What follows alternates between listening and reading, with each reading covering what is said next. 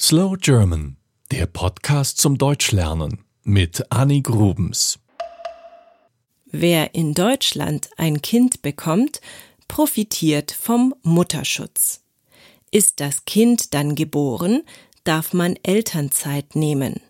Das bedeutet, ich darf dann bei meiner Arbeit Pause machen.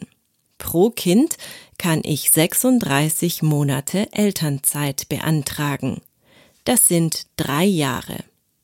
24 Monate davon, also zwei Jahre, dürfen auch zwischen dem dritten und achten Geburtstag des Kindes sein. Also nochmal genauer. Ich bekomme ein Kind.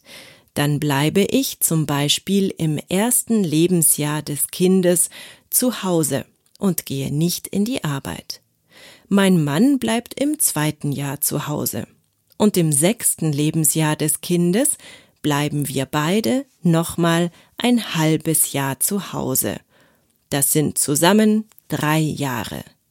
Meinen Job verliere ich dadurch nicht.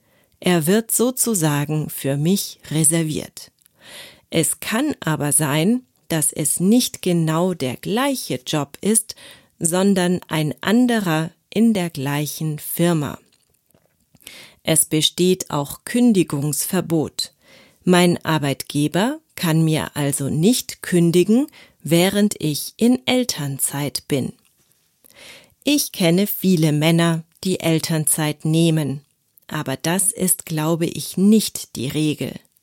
Meistens sind es immer noch die Mütter, die bei den Kindern zu Hause bleiben, wenn sie klein sind.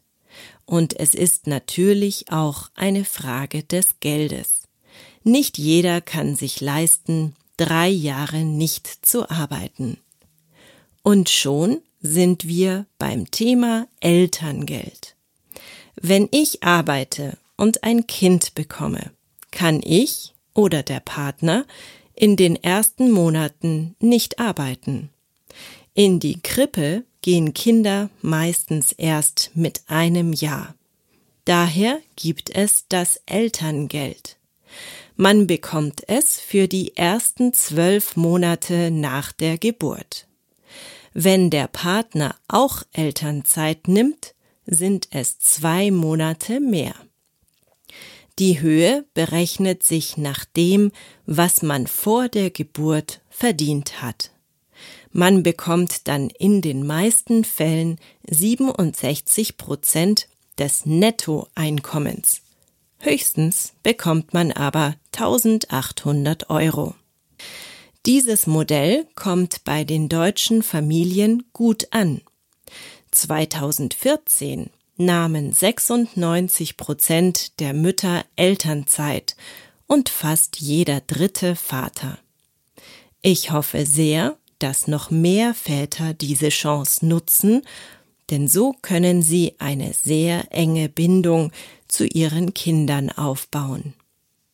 Es gibt übrigens seit 2015 auch eine weitere Möglichkeit, und zwar das Elterngeld Plus. Hier können die Eltern in Teilzeit weiterarbeiten, bekommen dann die Hälfte des Geldes, aber doppelt so lang. Auch eine gute Idee, oder? Schreibt mir gerne, wie das in eurem Land ist.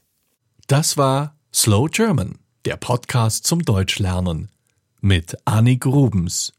Mehr gibt es auf www.slowgerman.com.